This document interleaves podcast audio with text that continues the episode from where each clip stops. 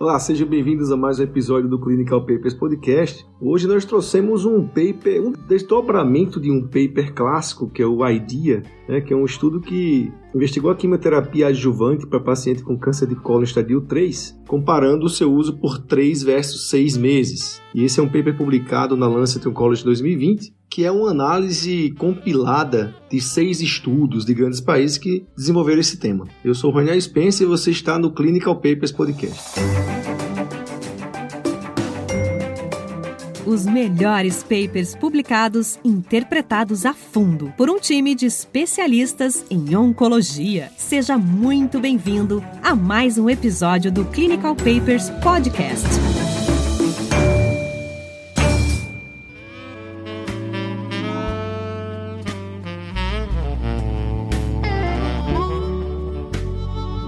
Bem, Tiago, você agora está aí americanalhado, bem locado aí em New York, aí no Memorial. Deve estar feliz da vida. Acho que eu queria parabenizar você aqui ao vivo, né, em público. É, você sabe que amizade é assim, né, cara? A gente fica feliz quando um amigo tá feliz e realiza um sonho. Então eu queria começar esse episódio sabendo que você está realizando esse sonho, tá feliz, portanto, eu estou muito feliz por tabela aqui. Obrigado, obrigado. É, e, e, o Clinical Papers passa a ter um correspondente internacional, né? A gente passa a virar um, um podcast chique também agora. Né? Mas hoje vamos discutir um paper clínico eu diria, um pouco mais ortodoxo, né? Como você gosta de falar, Tiago. A gente vai falar de quimioterapia raiz, né? Fofox, Capox, não tem nada desses negócios aí que vocês inventaram semana passada, né? Pena que eu não pude estar naquele estudo, nessa discussão aí que vocês ficaram falando mal da preceptora do Tiago aí. Mas da mentora. Mas hoje vamos falar desse estudo que eu acho que tem uma relevância clínica importantíssima, né? Essa, como eu falei, é uma atualização dos dados daquele estudo ID ou daquela ideia do estudo ID que era 3 versus 6 meses de quimioterapia adjuvante com Fofox ou Capox. E eu tenho dois oncologistas clínicos, eu acho que a gente precisa sair do ponto zero, que é o que foi esse ID, né? Se eu puder, se eu puder vir do, do ponto menos um, vamos dizer assim, antes do, de começar no ponto zero, eu só queria lembrar uma coisa assim, a gente usa fluoropyrimidina e oxaliplatina na adjuvância de câncer de cólon, isso daí veio muito do estudo Mosaic que foi publicado em 2004. A gente depois teve o NSABP 07 que, de, que fez Flox, que foi de 2007. Desde então, a gente não teve nenhum outro grande avanço na adjuvância de câncer de colo. A gente teve a questão de instabilidade microsatélite em estadio clínico 2, mas desde então nada mais mudou, vamos dizer assim, na, no tratamento da adjuvância de câncer de colo. E se a gente for um pouquinho mais para trás no tempo, antes de fazer seis meses de adjuvância, a gente já fez 12 meses. E não era com quimio e oxaliplatina, era com quimio e levamisole, que é um antiparasitário. Então, os oncologistas né, que criticam o uso de antiparasitário para Covid, no passado já foi usado para câncer por um ano na, na adjuvância, assim, só para ficar esse, esse relato histórico do, do tratamento da adjuvância de câncer de colo. Você acabou de ganhar uns, ah, uns 30 inimigos aqui que eu tô contando aqui. uns 30 inimigos do cara. O, o, FDA publicou, o FDA publicou aqui hoje uma, uma, enfim, notícia na mídia falando você não é gado, você não tome ivermectina para tratar Covid. Ixi, imagina um gado com câncer então, tava frito.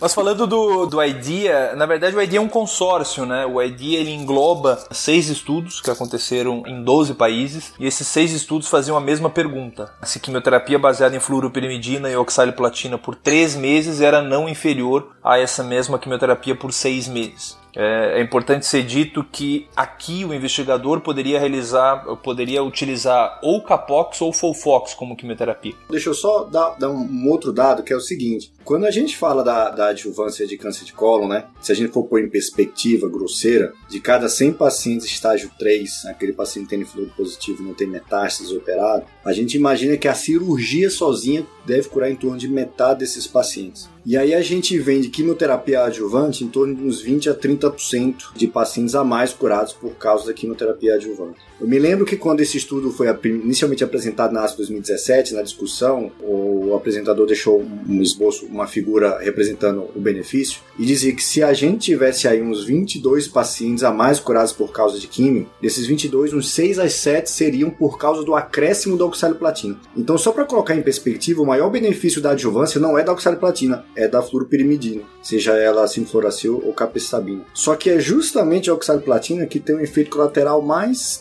limitante e, e ele é cumulativo, né? Que é a neurotoxicidade periférica. Quanto mais se faz e mais tempo se faz oxaliplatina, maior a prevalência desse efeito colateral que pode ser, inclusive, sequelar. Alguns pacientes podem ficar com ele o resto da vida ou mesmo atrapalhar suas atividades. Então o racional é quanto menos você oferecer, melhor do ponto de vista de toxicidade. Só que fica aquele receio de prejudicar a eficácia. E daí veio o racional desse estudo. Será que três meses é não inferior a seis meses? É que veio a colaboração IDEA. Para contextualizar então o que, que foi o IDEA, é, basicamente o IDEA é um consórcio de é, seis estudos é, que fizeram a mesma pergunta. Esses seis estudos foram conduzidos em 12 países. Esses seis estudos fizeram a mesma pergunta: se é, fazer três meses de quimioterapia com fluoroperimidina mais oxaliplatina, e aí poderia ser Folfox ou Capox. Se três meses seria não inferior a fazer seis, meses de quimioterapia. Como o Alan falou, enfim, existe o, essa questão, o apelo disso, além dessa questão a toxicidade aguda, existe esse risco de toxicidade permanente para esses pacientes que fazem a, a, partir de quatro meses de tratamento com oxaliplatina, que seriam por volta de oito ciclos, e a toxicidade financeira, inclusive. Então, vocês terem uma noção aqui, enfim,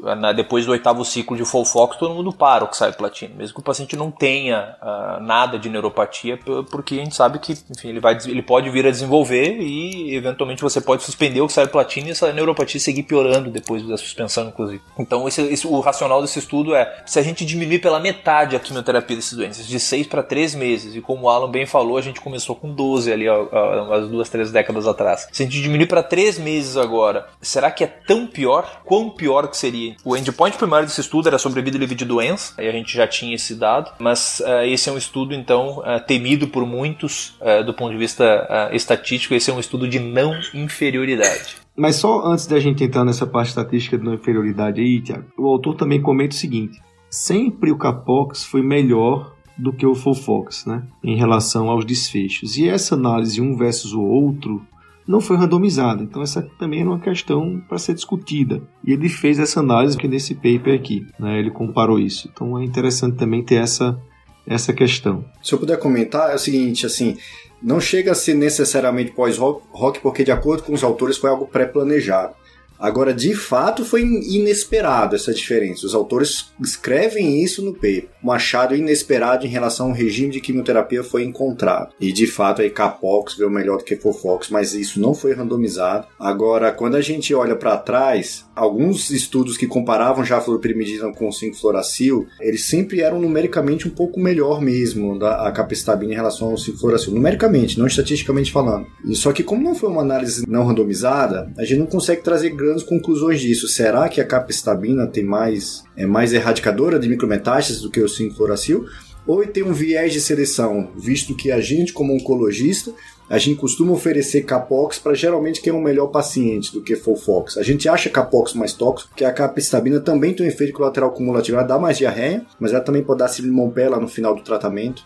Então a gente, a, a gente tende a achar a Capox um pouco mais, vamos dizer assim, tóxico. Até a dose de oxaliplatina do esquema Capox é 130mg versus 85 do Folfox. O oncologista que oferece Capox, ele já tem um viés de seleção natural de oferecer isso para um paciente um pouco melhor. Então ninguém sabe explicar exatamente o porquê, mas ela, essa análise foi consistente nos subgrupos diversos aí do estudo. Então isso foi uma coisa importante, mas como você bem falou, não foi, não foi randomizado entre esses dois braços de tratamento. Os melhores papers publicados e interpretados a fundo por um time de especialistas em oncologia.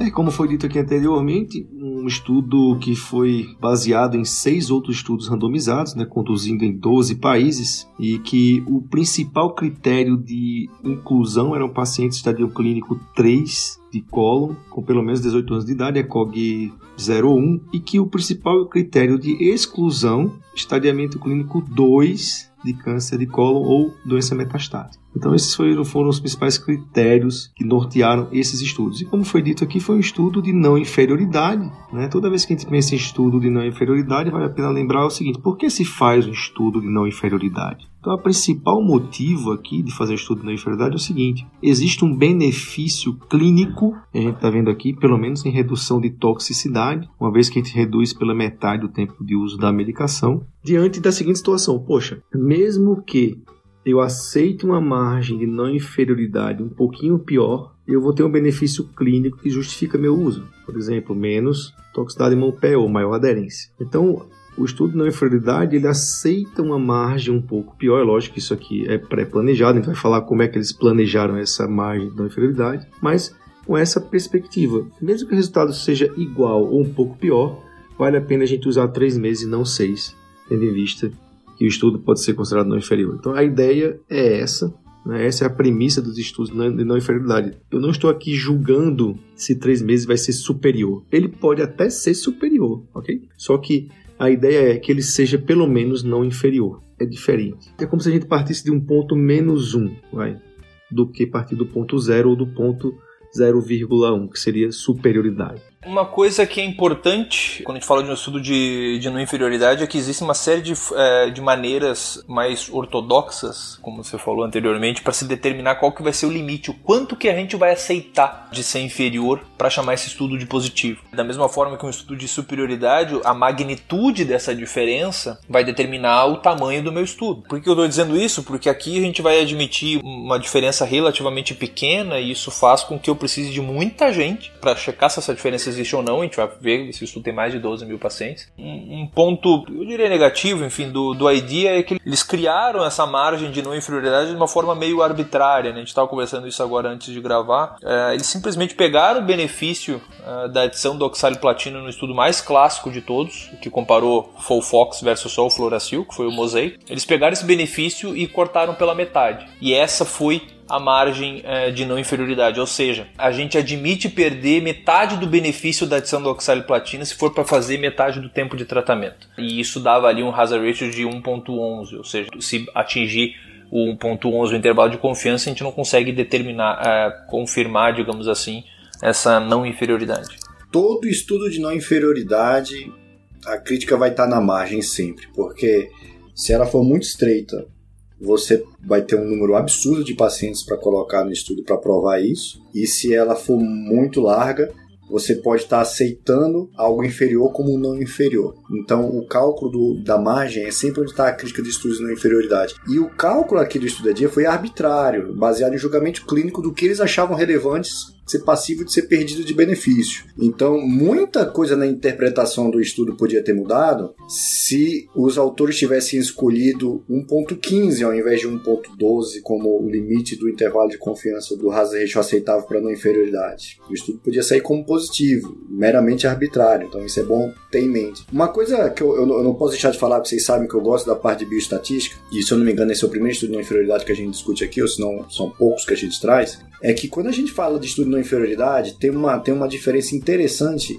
e simples de se dizer em relação ao estudo de equivalência. Em estudo de não inferioridade, como o próprio nome diz, a gente só quer saber se um tratamento é não inferior ao outro. A gente, de certa forma, não, não se importa se ele por um acaso for superior. Estudo de equivalência, você quer que o, a droga nem seja inferior nem seja superior, que seja equivalente. Então, estudo de equivalência tem duas margens. O que eu quero dizer com isso é que o valor de P de um estudo de não inferioridade, geralmente, ele é unicaudado, porque só se preocupa com um lado da análise enquanto de equivalência ele costuma ser bicaudado. O que também é diferente de estudos de superioridade, né? E estudos de superioridade, aí vamos lembrar aqui uma coisa: quando você tem um estudo de superioridade que falha mas os dados são muito parecidos, você não pode dizer que os, que os tratamentos são equivalentes ou não inferior, porque não foi desenhado para isso, não teve poder para não mostrar não inferioridade. Estudos de não inferioridade sempre têm mais paciência do que estudos de superioridade, justamente por isso, para provar não inferioridade. E o inverso é válido também, né? Se você desenha um estudo de não inferioridade e a curva parece um pouquinho melhor, você não pode chamar aquilo lá de superior. Não, não, não. aí é que tá. É, era essa parte que eu queria chegar, ainda bem que você me lembrou. É possível, embora seja raro determinar a superioridade de um estudo de não inferioridade. Isso é possível, desde que seu intervalo de confiança do seu, do, do seu desfecho realmente ele seja tão pro lado da superioridade que ele nem toque o 1 se a gente estiver falando de hazard ratio ou de odds ratio. Então, no estudo de não inferioridade, até é possível, embora seja raro, até porque se, se você conseguiu provar superioridade, você perdeu tempo. Assim. Se você tivesse feito um estudo de superioridade, talvez você ia ter menos custos e ter mostrado isso. Mas no estudo de não inferioridade, é estatisticamente possível você determinar superioridade entre um braço e outro. Inclusive, eu vou mostrar numa das análises, uma análise não pré-planejada de sub-subgrupo, CAPOX no estadio 3 de baixo risco foi quase superior. 3 meses versus 6 meses. A gente vai mostrar isso no resultado. Mas no estudo de superioridade, você não consegue mostrar não inferioridade. Quando a gente faz um estudo bicaudado, se o estudo for, ele pode mostrar, por exemplo, uma droga ser superior. Ele pode mostrar, por exemplo, a droga ser pior. E ele pode dizer assim, ó, não tem efeito, porque não foi significativa essa diferença, né? Não tem significância. No estudo de não inferioridade, como o Alan falou, como ele é unicaudado, apenas nós não partimos no ponto zero, nós partimos do ponto menos alguma coisa, menos 0,11, no caso aqui, menos 1,1. Eu posso caminhar um pouquinho para o ponto negativo e ele ainda ser não inferior.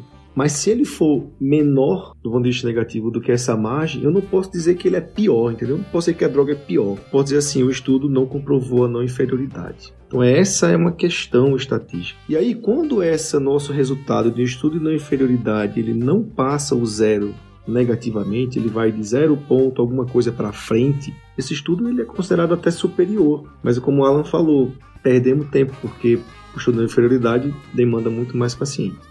É legal, eu acho o não inferioridade bem legal. Eu só acho que às vezes ele tem um pouco de erro de uso exatamente por isso. As pessoas querem mostrar às vezes não inferioridade por um desenho esquisito, sem perder o princípio dele. Quando é que a gente faz esse estudo, meu amigo? A gente faz esse estudo quando a gente não quer saber se a droga é superior ou não, a gente quer algum outro benefício. Eu quero fazer menos dose, eu quero mais eu quero mais aderência dos pacientes, eu quero menos efeito colateral, é mais barato, ok? Então é, é muito interessante esse tipo de estudo. E aqui eu acho que fez todo sentido, né? A gente não queria saber se 3 era superior ou inferior, a gente queria saber se ele era menos pior, assim, a gente aceita uma margem de inferioridade, mas com inúmeros benefícios. Só quem está na prática sabe o que é uma paciente que tem uma neurotoxicidade que não consegue mais tomar, segurar, segurar uma xícara de café na mão. Por uma toxicidade, por causa de uma oxaliplatina da vida, que ele fez seis meses e não adiantou nada em relação a três meses. Então esse, é esse estudo é muito legal nesse sentido, ele muda muito a prática.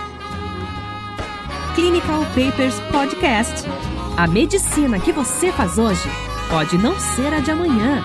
Mantenha-se atualizado com o Clinical Papers Podcast. A gente já pode entrar aqui nos resultados. Esse estudo foi um estudo que não mostrou a não inferioridade e ele tem uma particularidade. Né, Alan? Você estava falando sobre a sua canetinha aí. Fala pro pessoal. Não, eu, eu, queria dizer que quando você vê o, o, a curva de Disease Free Survival, embora ela, embora ela não tenha cumprido aí o, o que foi determinado para ser não inferior, as curvas foram tão próximas uma da outra que você não consegue colocar a ponta da caneta entre as duas curvas. É isso que a gente estava comentando aqui em off. Então, esse é um estudo interessante porque ele foi um estudo estatisticamente não significativo, mas clinicamente muito relevante. E no mundo da oncologia, geralmente tem um contrário, né? E seguindo em frente, para falar um pouco sobre os resultados, a gente teve aí mais de 12 mil pacientes incluídos nesse estudo. Uma coisa que é interessante é em relação à aderência ao tratamento, né? Porque a gente está falando sempre de uma comparação de seis meses versus três meses. Mas quando a gente vai olhar, é, isso e essa é uma comparação entre aspas intention to treat, né? Mas se a gente for olhar o que de fato os pacientes receberam, o tratamento full ele foi entregue a 68% dos pacientes do, que, que estavam randomizados por seis meses e 90% praticamente dos pacientes que estavam por três meses. Então, obviamente, é, como era de se esperar, é mais fácil da gente é, conseguir completar os três meses. Tem um outro dado interessante que é o dado da neuropatia uh, de grau 2 ou mais uh, durante o tratamento, que foi 44% nos, nos pacientes com seis meses versus 16%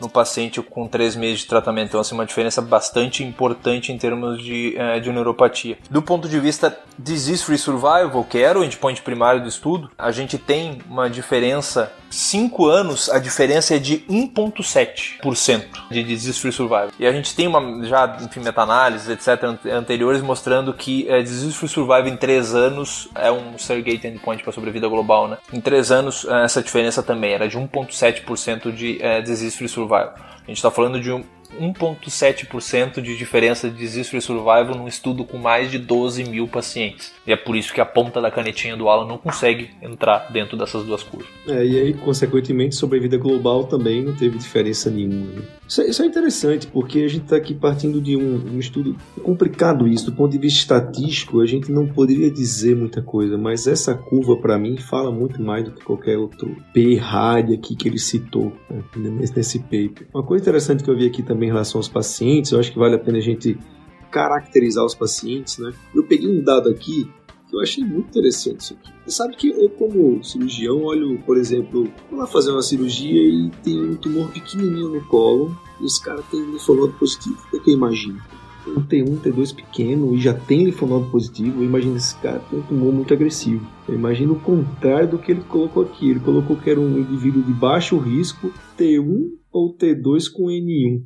Ele considerou apenas o N1 como baixo risco, o número de N como baixo risco. Eu considero um T1N1 muito pior do que um T4N1, por exemplo, do ponto de vista clínico. Às vezes, aliás, T4N0 é da ordem de 30 a 40%.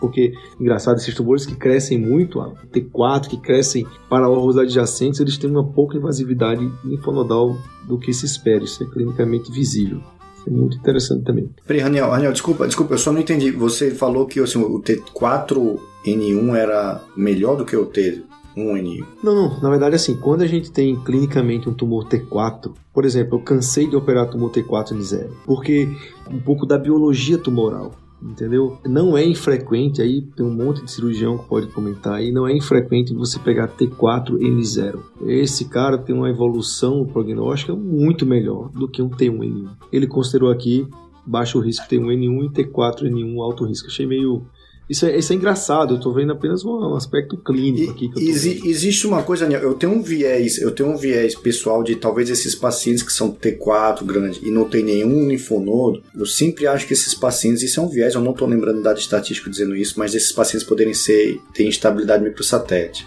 Estatisticamente falando, com base em, em alguns estudos e banco de dados, o paciente T4N0, ele tende a ter um prognóstico pior do que o T3N1, por exemplo. Esse é o que eles consideram como o 2 de alto risco. Vamos lá, é obstruído e perfurado. Mas é que tá. Por que esses caras são piores? Pela doença ou pelo que aconteceu com eles, entendeu? Se você pegar, por exemplo, pacientes que o cirurgia que converteu de laparoscopia para aberta, só o fato de converter é pior. Todo mundo é pior. Como assim converter é pior porque laparoscopia? É- não, porque você converteu o caso que era pior clinicamente, que perfurou, que sangrou, que não sei o que, etc. Eu sempre me questiono isso, viu, Alisson? Não tem nada a ver, tô filosofando aqui, estamos na parte da discussão até um pouco. Eu sempre me questiono isso. Poxa, Será mesmo que é dessa maneira? Porque o que eu vejo aí, pronto-socorro afora, viu? Pronto-socorro afora, etc., é que esses pacientes que perfuram, eles têm um problema, né? E um T4 que na cirurgia, na cirurgia pior, o paciente complica. Um T4 bem conduzido, e aí você tem estudos provando isso, né? T4 em que você faz ressecções com em bloco, eles vão bem melhor do que outros T4, sem ressecção em bloco. Então eu não sei se é o papel da ressecção em bloco que impacta no seu, no seu resultado aí, você fala que ele vai pior. Porque quem é que vai para você para fazer química? Entendeu? Então, isso é uma coisa legal. Vou dar, vou dar uma pesquisada nisso aí, né? Vou dar uma pesquisada ver se a gente consegue achar um dado relevante. E aqui tem um force plot também legal. Aí a gente começa a firular, né? Começa a firular na, na, cabeça aqui, começando a pensar já um pouco demais. Mas se você vê, ele separa em sobrevida livre de doença e sobrevida global algumas coisas legais. Por exemplo, que eu já imaginava isso. Né? Tumores proximais.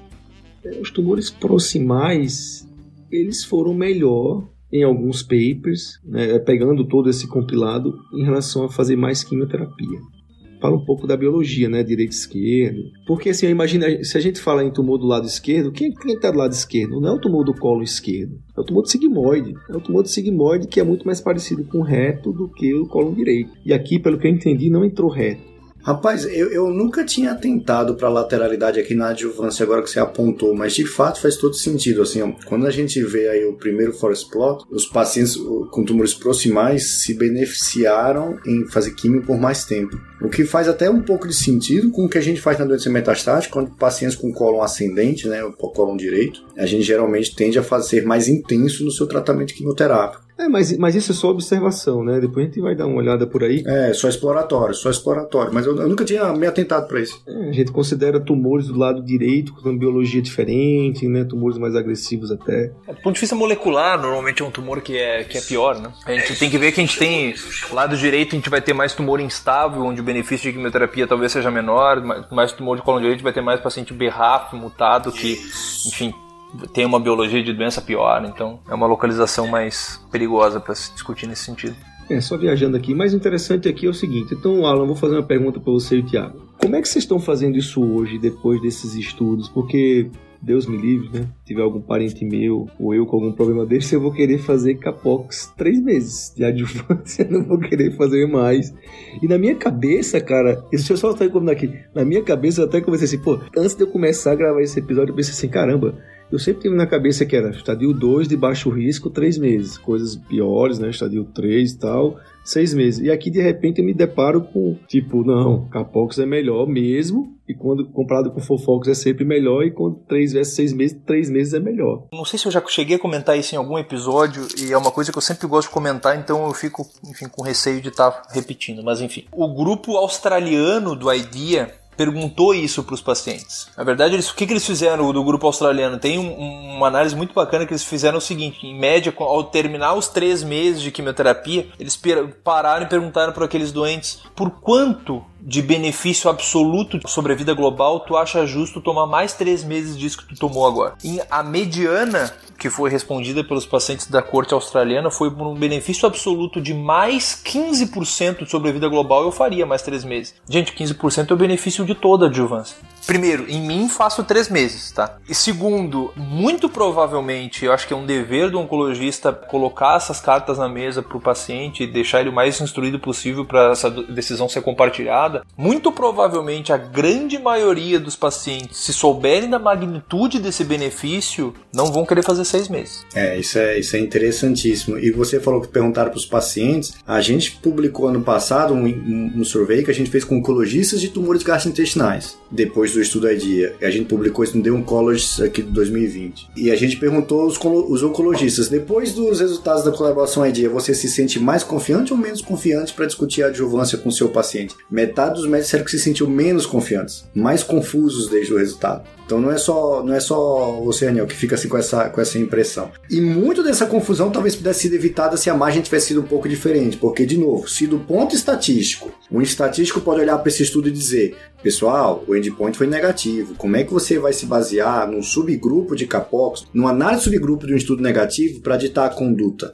Do ponto de vista estatístico, tem esse critério, mas do ponto de vista clínico, você percebe que clinicamente a diferença foi nula, Disease Free Survival. Isso provavelmente nunca terá nenhum impacto no sobrevida global, tanto é que os dados apresentados atualizados sobre vida global aqui no lance de 2020 não teve diferença nenhuma. E não só isso, assim, não só não teve diferença sobre vida global e teve diferença mínima, como que numa análise de subgrupo que de fato não tinha poder, que não foi planejado, né, uma análise de subgrupo, lógico, então não, não tinha poder para isso. Mas se a gente faz uma análise underpowered de subgrupo, ela tende a não achar a não inferioridade. E no caso do Capox, ela achou. Então, estatisticamente falando, nem era nem é algo que prejudica essa conclusão. Então, assim, Capox para todo mundo foi não inferior, inclusive. Tem uma análise que essa não foi pré-planejada, essa que eu vou falar agora, que eu comentei aqui até nos bastidores. Se você pega o estadio 3 de baixo risco, vamos dizer assim, que era aquele T, até T3 ou até N1. E nesse grupo de pessoas você deu Capox, nesse, nessa população, ou seja, nesse sub-subgrupo de pessoas que receberam Capox e eram baixo risco, uma análise de novo não pré-planejada, Capox 3 meses foi quase superior a Capox 6 meses. O limite do hazard ratio foi até 1.01. Se isso tivesse ido até 1.0 ou até 0.99, estatisticamente seria superior da 3 meses. Tamanha a importância. Então tá todo mundo tranquilo de que Capox para estadio 3 de baixo risco, de fato você está beneficiando muitos pacientes do ponto de vista de toxicidade. Porque a gente não falou ainda de toxicidade, mas se você for ver os dados, neurotoxicidade grau 2 reduziu pela metade, tanto em Fofox quanto Capox. E neurotoxicidade grau 3 ou 4 reduziu pelo menos três vezes ah, nos pacientes que fizeram 3 meses ou 6 meses. E vamos, e, e, e vamos lembrar que são toxicidade que pode ser até crônica. Então o benefício daquele paciente que você conseguiu curar e você não deixar ele com a neurotoxicidade sequelar, tem que ser considerado, tem que ser posto em conta. Então, clinicamente, três meses para todo mundo é plenamente aceitável. Eu ainda digo mais, no ambiente SUS de limitação como o nosso, de custos e de acesso, o SUS de todo o país, pelo, por, por esse trabalho, deveria dar, dar três meses de adjuvância e ninguém poderia criticar isso. Agora, qual foi a opinião das sociedades como um todo, da NCCN, inclusive da Sociedade Brasileira de Oncologia? Que, para pacientes de baixo risco, CAPOX três meses está de ótimo tamanho, e para os pacientes de alto risco, ou Capox 3 meses ou 6 meses de Capox ou Fox. Porque vamos lembrar de novo, nessa análise sub-subgrupo que eu falei que não foi pré-planejada, no grupo de alto risco, Fox 3 meses foi claramente inferior a Fox 6 meses. Então a impressão que ficou, se você quer dar full fox, que dê seis meses. E capox pode ser três. Isso para todo mundo, mas tá claro, tá claro que não tem, que não tem prejuízo nenhum na população de baixo risco. É, lembrando que quando o Alan fala que foi negativo, na verdade não é foi ruim, que ele não atingiu a margem da inferioridade. É uma coisa apenas técnica. Eu, você falando essa história aí, para finalizar, eu vou lembrar desse negócio do antibiótico de 7 dias, 14, 21, né? E disse que tinha um infectologista que passava uma vez por semana na Santa Casa e ele ficava mudando uma vez por semana. Aí quando faz 3 meses, 6, 12, eu lembro da mesma história. Da mesma história. Eu ainda quero que um colega radio-oncologista me explique por que, que todos os estudos de, que envolvem radioterapia é de segunda a sexta. Não, não, porque existe uma biologia aí, existe uma biologia. O, ha o, o hacker terapeuta é, vai entrar aqui de novo. Se você começa. Se, se, você voltar a criticar o pessoal. Eu, eu, explico pro paciente que no sábado, domingo e feriado o tumor dá uma parada. Ele para de multiplicar. O Alan, o Alan arranjou uns 30 inimigos no começo do episódio, você arranjou mais uns 30 agora no final, viu? Te acompanha depois o número de seguidor na página lá no Instagram pra ver se vai diminuir. É. Não, mas isso é legal, legal, cara. Gostei pra caramba dessa discussão. Eu queria terminar apenas com um comentário que ele faz, que eu acho que é pra onde tá caminhando, né? Além da imunoterapia, lógico, mas o DNA circulante, né? Talvez com três meses avaliar DNA, não sei que, não sei em que pé tá isso. Eu acho que vale a pena depois a gente trazer um artigo nesse sentido, apesar de ter uma aplicabilidade clínica ainda bem é, aquém do que se espera, mas uma coisa que também é muito importante, né? Ver DNA circulante de repente você ter simplesmente numa seringa ali a resposta em tempo real do que está acontecendo. Acho que associar essas tecnologias é sem dúvida muito melhor do que ficar 3 vezes 6 vezes 4, ah, sem saber o que está acontecendo na real, né? É, Daniel, assim, a, a biópsia líquida foi minha linha de pesquisa no meu fellow tempo que eu fiquei no M de anos, mas mais para doença metastática. Acabei de dar uma aula sobre isso no congresso sobre biópsia líquida para adjuvância. Tá claro que vai chegar, tá faltando só estudos grandes randomizados mostrarem isso, mas ninguém, ninguém duvida. Foi publicado esse mês em agosto de 2021 um painel de experts dizendo que são favoráveis à incorporação do ctDNA na, na, na, na estratificação de risco para guiar a adjuvância. Pena que a gente não tem aqui no Brasil ainda. E, e, são diferentes painéis com diferentes tecnologias, então é um campo que vai crescer muito ainda. Legal, Alan, legal esse comentário final. Vamos ver se a gente traz algum paper, alguma. Eu, eu tenho algumas pessoas aqui que eu estou em mente para trazer para discutir esse assunto. Eu vou ficando por aqui, é ótima discussão.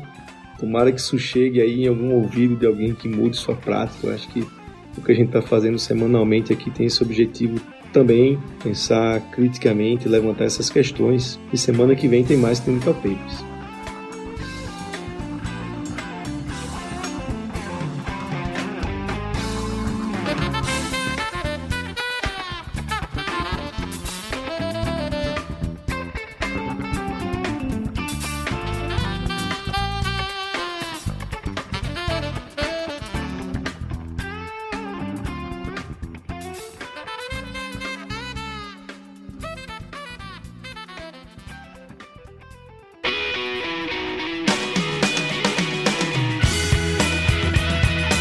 Você ouviu Clinical Papers Podcast. A medicina que você faz hoje pode não ser a de amanhã. Mantenha-se atualizado com o Clinical Papers Podcast.